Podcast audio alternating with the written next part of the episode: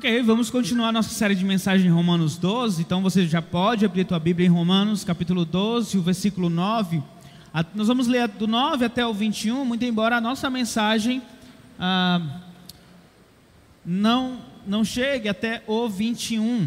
Nós vamos dividir Romanos 12, do 9 ao 21, ah, em três partes, tá? Começando agora com essa de hoje. Bom, se você tem acompanhado essa série de mensagens, você, você já deve ter entendido que ser um cristão ou a vida cristã consiste em aprender as verdades da palavra de Deus e colocar em prática esta palavra que você aprendeu na sua vida cotidiana, na sua vida diária. Com a mensagem que nós vamos pregar hoje, também espero que você entenda que o livro de Romanos, ou melhor, o texto de Romanos 12, ele trata sobre relacionamento também. Primeiro, o nosso relacionamento com Deus, em Romanos 12, de 1 a 2, que por reconhecer as misericórdias de Deus, eu ofereço o meu corpo como sacrifício santo e agradável ao Senhor Deus, eu disponho a minha mente a ser transformada e renovada pelo Espírito Santo de Deus. Depois nós vimos é, em, nos versículos de 3 a 8, que também trata de um relacionamento com a igreja, com o corpo do Senhor Jesus Cristo, que são muitos, e esses muitos têm muitas funções, e essas funções precisam trabalhar, precisam ajudar, precisam estar atuantes dentro da igreja para que esta igreja, que é o corpo do Senhor Jesus Cristo, esteja equilibrada, para que esta igreja seja unida. E agora, no texto que já já nós vamos ler, em Romanos 12, do 9 até o 21, Paulo vai falar sobre relacionamento, mas desta vez o relacionamento com o próximo, com a outra pessoa, tá? Então segura aí a leitura na, na tua Bíblia, porque eu quero que você entenda um pouquinho do contexto histórico, o que estava acontecendo naquela igreja de Roma. Nós falamos domingo passado que a igreja em Roma existiam vários tipos de pessoas que faziam parte daquela igreja. Né?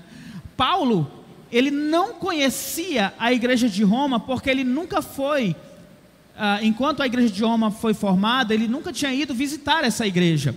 Quando ele escreveu esta carta aos romanos, provavelmente ele estava em Corinto e aí ele escreveu esta carta. No entanto, Paulo, ele conhecia aquela igreja através de relatos de outros irmãos que estavam, que moravam em Roma e faziam parte da igreja de Roma. Se você observa Romanos capítulo 16, que é o final da carta, ele tem um monte de saudação. Ele saúda um monte de gente, irmãos na igreja de Roma. Então eu creio que estas pessoas passavam sim informações para Paulo a respeito daquela igreja. Então, de certa forma, Paulo conhecia as dificuldades da igreja em Roma. E sem dúvida, uma das principais dificuldades era o fato de que aquela igreja era formada por judeus convertidos e não judeus convertidos, tá? Depois do Pentecostes, a igreja se espalhou para o mundo e a igreja do Senhor Jesus Cristo chegou a, também em Roma e com certeza dentro daquela igreja fazia parte muitos judeus. Judeus que creram na mensagem do evangelho e agora faziam parte da igreja. No entanto, aquela igreja não era formada apenas pelos judeus. Pessoas que não eram judeus, chamados de gentios, eles também creram na mensagem do evangelho. Estavam reunidos naquela igreja. E qual é a dificuldade nisto?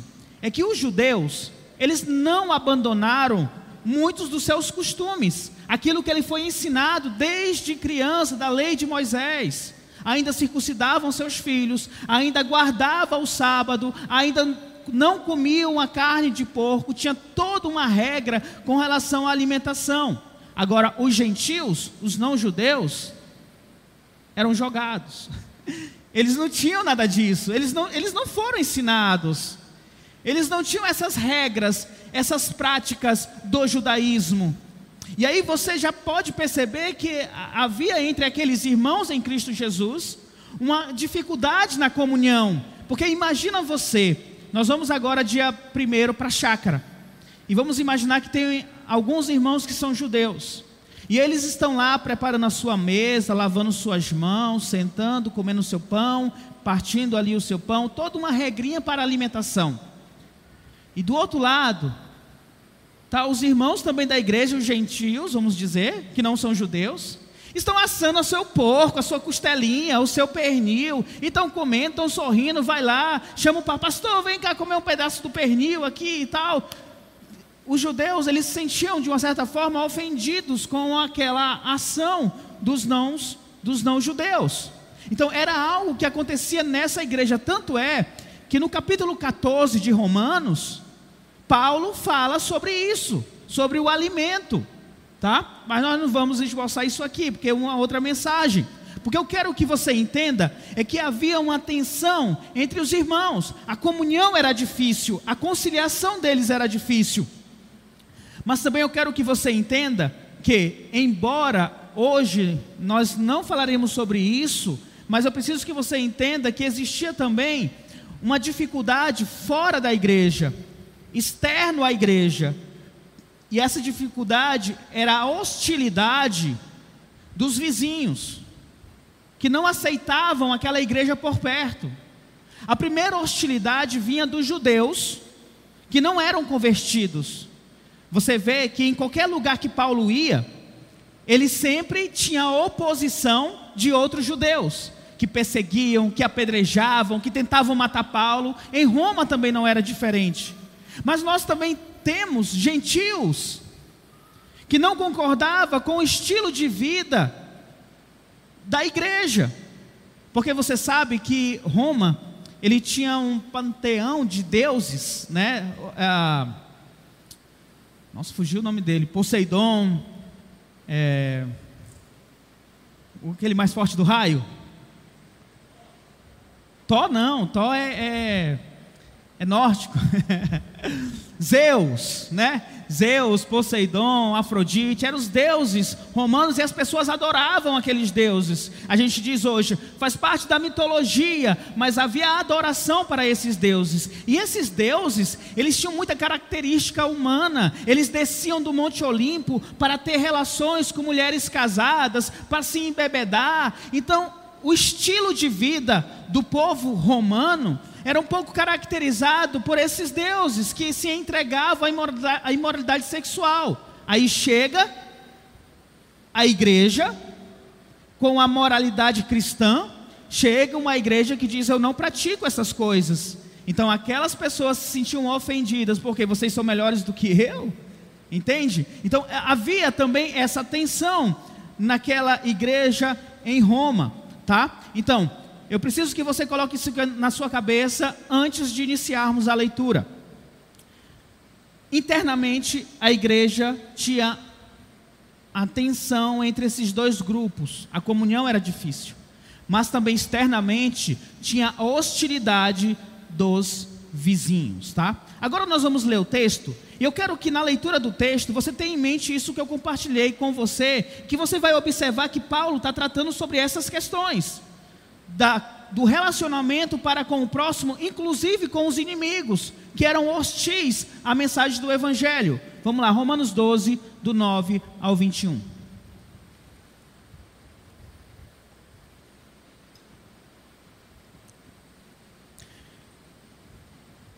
Ele começa dizendo: O amor deve ser sincero. Odeiem o que é mal, apeguem-se ao que é bom. Dediquem-se uns aos outros com amor fraternal. Prefiram dar honra aos outros mais do que a si próprios. Nunca lhes falte o zelo. Sejam fervorosos no espírito. Sirvam ao Senhor. Alegrem-se na esperança. Sejam pacientes na tribulação. Perseverem na oração. Compartilhem o que vocês têm com os santos em suas necessidades. Pratiquem a hospitalidade. Abençoe aqueles os perdão, abençoe aqueles que os perseguem, abençoe e não amaldiçoe. Alegre-se com os que se alegram, chorem com os que choram. Tenham a mesma atitude uns para com os outros. Não sejam orgulhosos, mas estejam dispostos a associar-se a pessoas de posição inferior. não sejam sábios aos seus próprios olhos, não retribuam a ninguém mal por mal, procurem fazer o que é correto aos olhos de todo. Façam todo o possível para viver em paz com todos. Amados, nunca procurem vingar-se, mas deixem com Deus a ira, pois está escrito: Minha é a vingança, eu retribuirei, diz o Senhor. Versículo 20. Pelo contrário, se o seu inimigo tiver fome, dele de comer, se tiver sede, dele de beber. Fazendo isso, você amontoará braças vivas sobre a cabeça dele. Não se deixe vencer pelo mal, mas vença o mal com o bem. Santo Deus, obrigado por esta porção da tua palavra, Deus, e eu peço mais uma vez que eu seja instrumento em tuas mãos, ó Pai, para trazer, ó Deus, a tua palavra para esta congregação, ó Deus. Que sejamos agraciados pelo entendimento do teu Espírito Santo, ó Pai amado. Obrigado, Senhor. Assim eu oro em nome de Jesus. Amém. Eu estava lendo aqui o texto, estava lendo com uma certa dificuldade, aí eu lembrei que eu esqueci de colocar o óculos. Bom, talvez você tenha percebido ah, que Paulo ele traz aqui exortações e eu chamo até de mandamentos. Ele traz mandamentos baseados no amor, porque se você olha o versículo ah, 9, o amor seja sincero, ele começa com a chave para entender todos os demais versículos, que é justamente o amor. Então, o amor é o ponto central, e é por isso que eu trago a mensagem com o tema o mandamento do amor. Porque o amor vai nos levar a aplicar estes mandamentos em nossas vidas e também na vida do próximo. Como eu falei, eu vou dividir esse texto em três partes. Vou pregar a mensagem hoje, no próximo domingo e finalizando essa série de mensagens no outro domingo, ah, para que tenhamos um bom entendimento sobre aquilo que a palavra de Deus tem a nos dizer dentro deste mandamento do amor. Então, acompanhe comigo Romanos 12, 9. Ele diz: O amor deve ser sincero, odeiem o que é mal, apeguem-se ao que é bom. Amor sincero, amor sem fingimento, amor sem hipocrisia, qualquer uma dessas traduções você vai encontrar dentro da sua Bíblia. E se talvez pudéssemos trazer para o contexto hoje, a tradução poderia ser: o amor não seja fake, né? não seja fake, não seja falso.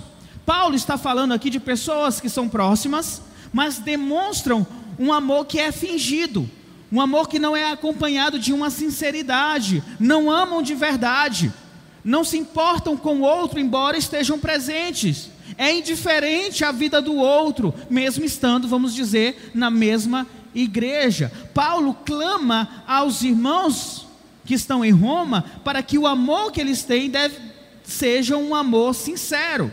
Aí você pode me dizer assim, tá, pastor, mas assim, eu não gosto muito daquela pessoa, não. Eu estou sendo sincero.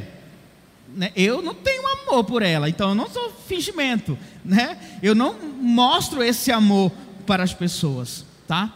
E aqui, a gente pode entrar em uma dificuldade. Quando você diz, eu não sinto amor por aquela pessoa. Porque o amor descrito na palavra de Deus não é um sentimento. Eu fui procurar no, no dicionário e no Aurélio diz que é um sentimento que predispõe alguém a desejar o bem a outra pessoa, tá?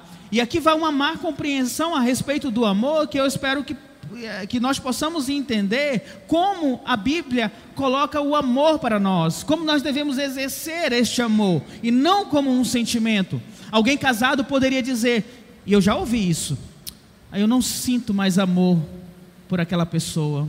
Eu não sei se eu quero continuar casado porque o amor foi embora, porque eu não sinto, né? Então, se você coloca o amor como sentimento, isso se torna um problema grave, por quê? Porque o sentimento ele vai e volta. O amor fica, o, o sentimento, ele vai e volta, fica brincando com você. Para que a gente possa cumprir o mandamento de amar o próximo e amar a Deus, precisamos entender o que significa este amor. Então, a Bíblia, ela de fato não coloca o amor como sentimento, mas ela relaciona o amor a uma atitude, a uma ação, a uma tomada de decisão. Quer ver um exemplo? Ah, a Bíblia diz: se você ama a Deus, você vai demonstrar, vai evidenciar este amor com as suas ações, tá? Este amor se mostra na ação que você tem. 1 João 5,3, o apóstolo João ele diz: Porque nisto consiste o amor a Deus, obedecer aos seus mandamentos, e os seus mandamentos não são pesados, tá? Como é demonstrado que eu amo a Deus? Eu obedeço aos mandamentos de Deus. Se eu não obedeço os mandamentos de Deus, eu não amo a Deus. É uma ação, é um ato.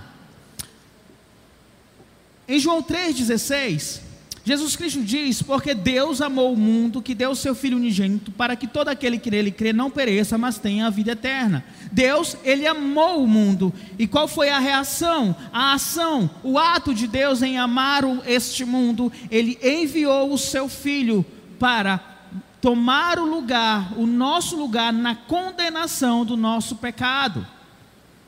Primeira, oh, perdão, Paulo, em 1 Coríntios descrevendo o que é o amor, ele diz, 1 Coríntios 13, do 4 ao 7. 1 Coríntios 13, do 4 ao 7. Ele diz: O amor é paciente, o amor é bondoso, não inveja, não se vangloria, não se orgulha, não maltrata, não procura seus interesses, não se ira facilmente, não guarda rancor. O amor não se alegra com a injustiça, mas se alegra com a verdade. Tudo sofre, tudo crê, tudo espera, tudo suporta. Cada um desses adjetivos, dessas qualidades do amor que Paulo coloca aqui, é uma ação, é um ato. Você vai, é, é paciente, é bondoso, não inveja, não se vangloria. Porque o amor, ele é prático. E ele é demonstrado na sua vida cotidiana, no teu relacionamento com as pessoas. Quando Paulo diz para os maridos em Efésios 5:25, maridos, amem suas mulheres, assim como Cristo amou a igreja e entregou-se a si mesmo por ela. Ele não está dizendo, maridos, tenha o sentimento do amor, procure o sentimento do amor, Sinta que você ama a sua esposa. Antes ele diz: ame. Ame a sua esposa. Ele coloca a imagem do Senhor Jesus Cristo como aquele que se entregou pela igreja, como sacrifício. Então, eu amo a minha esposa, na prática eu me entrego pela minha esposa. Paulo nos fala do amor como uma decisão aqui que você toma, uma atitude que gera uma ação para com a outra pessoa. Mas, João, em 1 João 3,18, para a gente finalizar esses versículos que eu estou usando, vai trazer bem a ideia do que Paulo quer dizer quando ele fala que o amor seja sincero. 1 João 3,18: Filhinhos, não amemos de palavra nem de boca, mas em ação e em verdade. João nos traz a realidade do amor sincero. Amar envolve uma ação, envolve a verdade das Escrituras de Deus. Amar ao próximo envolve se entregar para o próximo e não apenas ficar na questão no mundo das ideias. Tiago vai dizer que se alguém te procura necessitado e você apenas tá, vai com Deus, Deus te abençoe, você não fez nada pelaquela pessoa. Se alguém procura precisando de ajuda, você precisa ajudar. Porque ele vai dizer: a fé sem obras, ela é morta. Então, amar não é apenas um mero sentimento, mas é uma direção ao amor, não é uma questão de, de, de emoção, mas é uma questão sim de obras. Então, Paulo diz: o amor deve ser sincero, não como Judas, que chegou diante de Jesus e disse: Salve, mestre, e beijou o rosto de Jesus, e logo depois o traiu. Não é simplesmente, é, eu não sinto por aquela pessoa, eu não sinto nada, eu estou sendo sincero, eu não sinto amor por, aquele, por aquela pessoa. Não é questão de sentir, mas é uma questão de atitude sua, de buscar a outra pessoa em amor. Porque você precisa tomar cuidado quando diz eu não sinto, eu não sinto que amo aquela pessoa, eu não sinto amor pelaquela pessoa. E por que você tem que tomar cuidado? Porque em 1 João 4, do 19 ao 20, ele diz, João nos diz, nós amamos porque ele nos amou primeiro. Se alguém afirma eu amo a Deus, mas odiar seu irmão, é mentiroso, porque pois quem não ama seu irmão a quem vê, não pode amar a Deus a quem não vê. Eu amo o próximo, eu amo meu irmão, porque eu já recebo o amor de Deus. Eu não amo o outro próximo por quem ele é, pela pessoa que ele é, mas eu amo porque eu já tenho o amor de Deus sobre a minha vida. Isso precisa gerar em mim uma reação de buscar aquele próximo em amor, com sinceridade, buscando o bem daquela pessoa. Aí ele vai dizer: odeie o que é mal, apegue-se o que é bom proporcionalmente contrário ao amor é o ódio. O salmista no Salmo 97, 10 diz: Odeiem o mal, vocês que amam ao Senhor. Vocês que amam ao Senhor, odeiem o mal. Você que ama a Deus não pode e nem deve valorizar o mal desta vida. E o que é o mal? É tudo aquilo que vai contra a vontade de Deus, a santidade de Deus. E como eu falei, é prática. Então você não pode apenas declarar que odeia alguma coisa se você a pratica. Vamos pegar um exemplo do adultério. Você no seu trabalho, na escola, bom, em algum lugar, tem uma, um grupinho de amigos que estão falando sobre adultério. Diz: Ah, fulano levou aquela mulher, uma mulher para o motel e a esposa dele estava doida procurando, ela não sabia, ligava para todo mundo, aí todo mundo ri. E você está lá no meio e você ri também daquela situação. Você diz: Não, eu não compactuo com adultério. Mas no momento em que você se coloca na roda e ri daquela situação, por mais engraçada que seja, você não está odiando o mal. De uma certa forma, você está conivente com o mal. Davi, no Salmo 101, versículo 4, ele diz: Longe estou dos perversos de coração, não quero envolver-me com o mal. É se afastar de fato do mal, se afastar dessa aparência do mal, não ser conivente nem compactuar com aquilo que é mal, que é contrário à vontade de Deus, é não aplaudir, não dar respaldo para aquilo que é mal. E falando sobre relacionamento, você jamais deve odiar o seu irmão ou fazer algo que vai prejudicar o teu irmão, que é o mal na vida daquela pessoa. Jamais pode desejar o mal para outra pessoa. Como cristãos, nós precisamos ser um exemplo neste mundo que há tanta maldade. As pessoas são tão movidas pelo egoísmo, são tão movidas pelo a, a, a, o, o seu ego que a maldade está em todos os cantos dessa sociedade. Você não deve ser mais um. Nós devemos odiar o mal.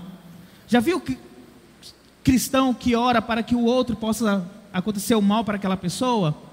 Tomara que aquela pessoa bata o carro. Ah, Deus, seja a minha vingança. Queime a casa daquele indivíduo.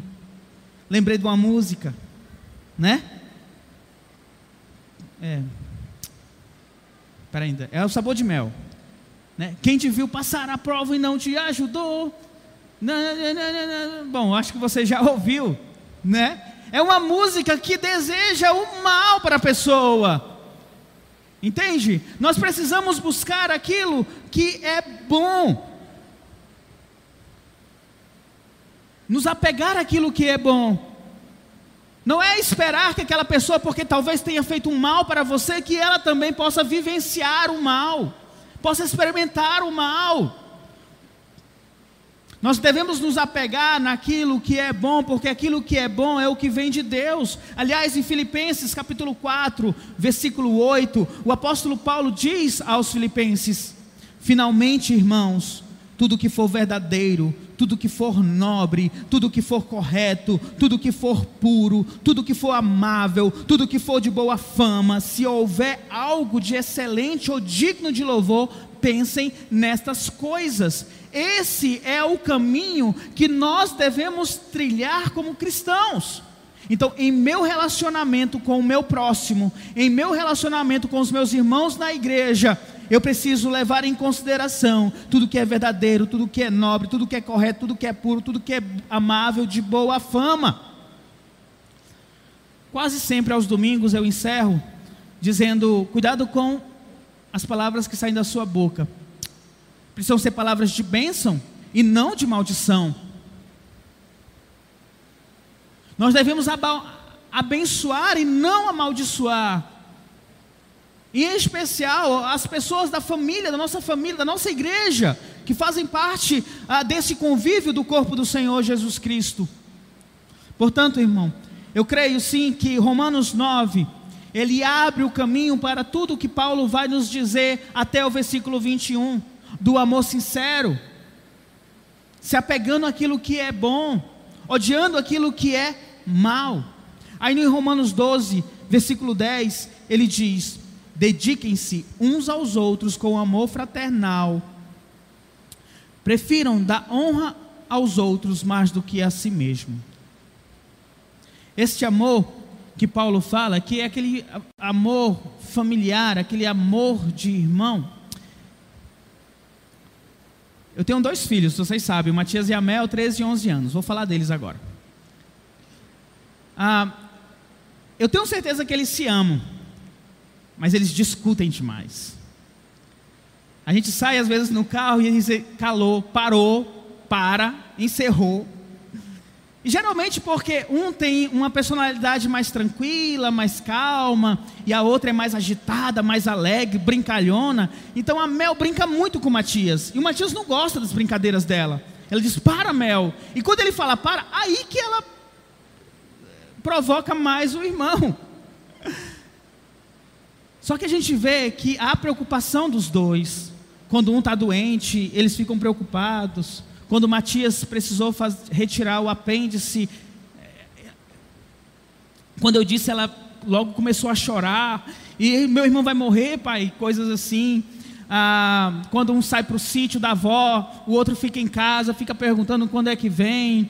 Uma das características disso é eles dormem brigando, discutindo mas acordam de manhã um do lado do outro, na cama. Se um está dormindo na cama, o outro sai e deita do lado. Se um está na rede, o outro sai, mais a mel, né? Sai e deita do lado. Então, esse amor fraterno, esse amor entre irmãos que precisam acontecer, porque dificuldades no relacionamento nós vamos ter. Nós vamos ter dificuldade nos nossos relacionamentos, mas essas dificuldades elas não devem superar o nosso amor que temos pelo nosso irmão, para as pessoas que são da nossa família. Até porque eu disse que esse amor é marca para este mundo. João 13, 35. Nisto todos conhecerão que sois os meus discípulos, se tiveres amor uns para com os outros. Uma das marcas que mostra para este mundo que somos verdadeiramente servos do Senhor Jesus Cristo, é o amor que nós dedicamos uns pelos outros. E este amor não é opcional, você não tem assim, não tem uma prateleira que agora eu sou cristão, deixa eu ver, não, não, não vou escolher o amor pelo outro. É algo que é necessário e inevitável para nós que somos cristãos. Como nós já falamos, em 1 João 4,20: Se alguém diz eu amo a Deus e odiar seu irmão, é mentiroso, porque, pois quem não ama o seu irmão, a quem vê, não pode amar a Deus a quem também não vê. Esse amor em Cristo, esse amor fraternal, precisa ser uma marca presente em nós, porque o nosso Deus é amor, e nós precisamos expressar também este amor nos nossos relacionamentos. E depois ele diz: uma sequência natural deste amor fraternal é: prefiram dar honra aos outros mais do que a si próprio. E o que isso significa? Que eu devo procurar, primeiro, a honra dos meus irmãos, Eu devo querer que eles sejam honrados mais do que eu mesmo. Vamos imaginar que aqui a igreja faz um evento e tem um churrasco e tem a fila para pegar o churrasco. Você permite que os irmãos possam passar na sua frente para poder fazer o seu pratinho de churrasco, mesmo que ao chegar a sua vez não tenha quase nada, na verdade só sobre mesmo a, o osso da bisteca. Mas é você preferir em honra o teu irmão. Se tiver alguém precisando de uma cadeira, você levanta para que aquela pessoa possa sentar, mesmo que você fique todo o tempo em pé. A virtude aqui por trás de preferir dar honra ao outro mais do que a si mesmo é a humildade. Se você lembra da mensagem do domingo passado, Romanos 12, 3, é não pensar além do que você deve, deve pensar sobre você mesmo. É como diz Paulo em Filipenses 2,3: Não façam por ambição egoísta ou por vaidade, mas humildemente considere os outros superiores a si mesmo. Eu sei que isso é difícil, gente. Porque querendo ou não, nós queremos ser o número um. Nós queremos estar em primeiro lugar. Poucas pessoas se contentam em ficar em último ou perder. Mas o que a Bíblia nos exorta é que o amor sincero, ele considera o outro, o próximo, tanto que o outro pode ficar em primeiro lugar na fila para pegar o churrasquinho. Considera o outro tanto que se coloca à disposição para ajudá-lo na sua necessidade, naquilo que ele precisa. Os outros superiores a si mesmo.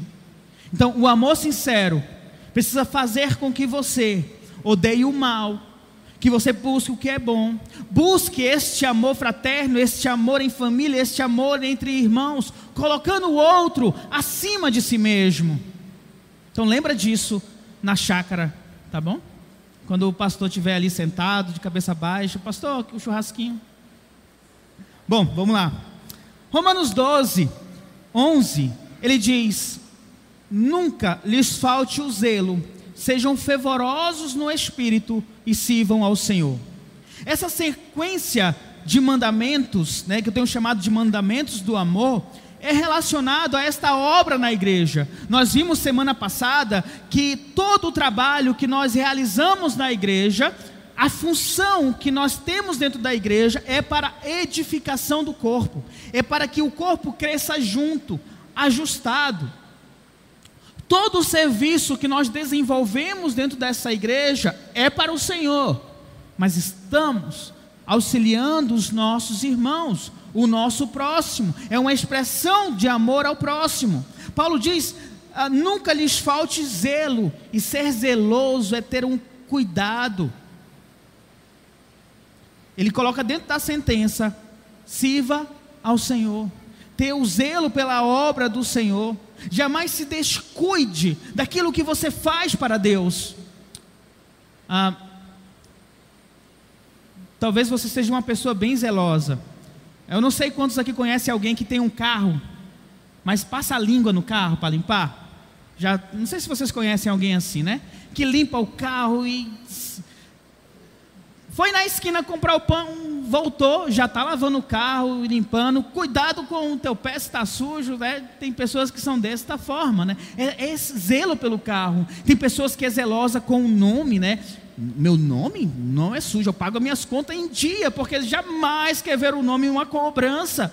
Tem pessoas que é zelosa com a aparência, né? Tá toda hora olhando no espelho, pega o celular, hum, meu batom borrou, vou reforçar aqui o batom, porque é preocupar, é zeloso com a sua aparência.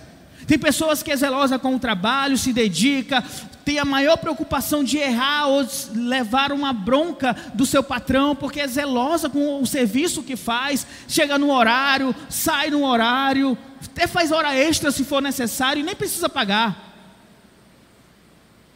Tem pessoas que são zelosas com um time de futebol, está sempre usando a camisa, não perde um jogo, sabe o nome de todas as pessoas do time, tosse fervorosamente, fervor no espírito, ah, perdem a voz, choram como os nossos irmãos palmeirenses choraram agora recente. Então, esse, é disso que estamos falando, desse zelo, desse cuidado de entrega, de dedicação. E Paulo está dizendo: nunca fale neste zelo. Agora, não estou falando do zelo para o, com o teu nome, o zelo com o teu carro, com o teu time de futebol, com o teu trabalho, mas é o zelo com a obra do Senhor. É você colocar sua energia, sua força, seu dinheiro, seu amor, as suas habilidades para, ser, para o serviço cristão. Paulo está dizendo: não falte isso a você. Eclesiastes vai dizer, Eclesiastes capítulo 9, versículo 10, diz: O que as suas mãos tiverem que fazer, que façam com toda a sua força, pois na sepultura para onde você vai, não há atividade nem planejamento, não há conhecimento nem sabedoria. Ser zeloso é justamente agir com toda a sua força naquele serviço. Vamos pegar o teu ministério, a tua obra para Deus, a tua dedicação cristã, o teu amor para com o próximo, fazer com toda a força. E, e o, em Eclesiastes, em especial, está nos dizendo que aquilo que nós podemos fazer e devemos fazer é, é feito nessa vida. Porque depois vem a sepultura. Você vai para os céus. Vai servir ao Senhor nos céus. E com certeza você vai trabalhar também nos céus. Tá? Não pense que no céu vai ficar numa rede tomando a água da vida eternamente. Não. Você vai trabalhar também nos céus. Mas o que vem agora na tua vida, agora na tua existência aqui nesta terra, faça com toda a tua força. Aliás, em Hebreus 6,10, diz que Deus até recompensa esses zelosos. Deus não é injusto. Ele não se esquecerá do trabalho de vocês e do amor que demonstram por Ele, pois ajudaram os santos e continuam a ajudá-los. Aquela ajuda que você dá ao próximo, aquela ajuda que você tem, aquela disposição em amar sinceramente o próximo, Deus não é injusto, Ele não vai esquecer esse trabalho de vocês. E sabe qual é a consequência deste trabalho zeloso para Deus? é esse fervor no espírito. Esse fervor significa o entusiasmo, a alegria, é, é, é contagiante, é estar em ebulição. Atos 18, 25 diz assim: Fora instruído no caminho do Senhor e com grande fervor falava e ensinava com exatidão acerca de Jesus, embora conhecesse apenas o batismo de João. A, Apolo, mesmo não tendo uma compreensão completa, porque, embora ainda conhecia apenas o batismo de João, mas ele, com grande fervor ou entusiasmo, ele ensinava com exatidão acerca do Senhor Jesus Cristo. Ele foi instruído, ele foi ensinado no caminho do Senhor. E o que ele fez? Com grande alegria, com fervor, contagiante, ele foi anunciar é, aquilo que ele aprendeu. Aí, a gente pensa nos dias de hoje, que muitos cristãos não têm o zelo pelas coisas que são de Deus, pela obra do Senhor, muito menos esse fervor espiritual. E talvez algum cristão possa colocar a culpa ah, no o líder do ministério, a igreja que hum, não está legal, ou o pastor, falta algo. Eu não tenho esse fervor espiritual porque falta algo, me falta ânimo. Eu preciso lembrar você que este fervor espiritual, esse zelo, não é por causa do pastor, ou por causa da igreja, ou por causa do irmão líder de ministério, ou qualquer pessoa. Nós devemos ter o zelo em servir ao Senhor. E esse fervor espiritual, porque nós servimos ao Senhor. aquele que nos deu a salvação, as misericórdias já foram derramadas sobre nossas vidas, aquele que oferece o seu corpo como sacrifício santo, vivo e agradável a Deus, que tem a sua mente transformada e renovada pelo Espírito Santo de Deus, entende que precisa servir e ser zeloso com grande alegria, porque não está fazendo para homens, mas está fazendo para Deus. servindo ao Senhor. Servir ao Senhor tem a ver com a perspectiva de prioridade na tua vida. Porque muitos têm a prioridade de ganhar o seu dinheirinho, têm a prioridade de curtir o seu lazer, têm a prioridade de fazer as coisas que lhe agradam, têm a prioridade de venha a mim. Mas quando pede para servir ou amar ao próximo, eles dizem: Eu digo, eu deixo para outra pessoa. Não tenho fervor para a obra do Senhor. E aqui eu digo: cuidado, porque em Apocalipse 3, do 15 ao 16, Apocalipse 3, do 15 ao 16, diz: Conheço as suas obras, sei que você não é frio nem quente. Melhor seria que você fosse frio ou quente. Assim, porque você é morno, nem frio nem quente, estou a ponto de vomitá-lo da minha boca. Por isso que a palavra é cuidado. A sua indiferença diante da obra do Senhor, do serviço ao Senhor, nem morno, ou nem frio nem quente, morno. Deus diz: Estou a ponto de vomitá-lo da minha boca. Tenta imaginar você sendo vomitado da boca de Deus. Porque você é indiferente à obra. Deus diz: Eu conheço as suas obras. Eu conheço o que você está fazendo. E eu sei o que você está fazendo não é nem frio e nem quente. É morno. Deus não quer que você seja morno. Ele quer que você tenha fervor no espírito. Que você ferva na obra do Senhor, com zelo no Senhor, em dedicar a sua vida em amar o próximo. Nós vamos finalizar aqui. Nós vamos continuar na próxima no próximo domingo. Mas quero lembrar você, Romanos 12, 1.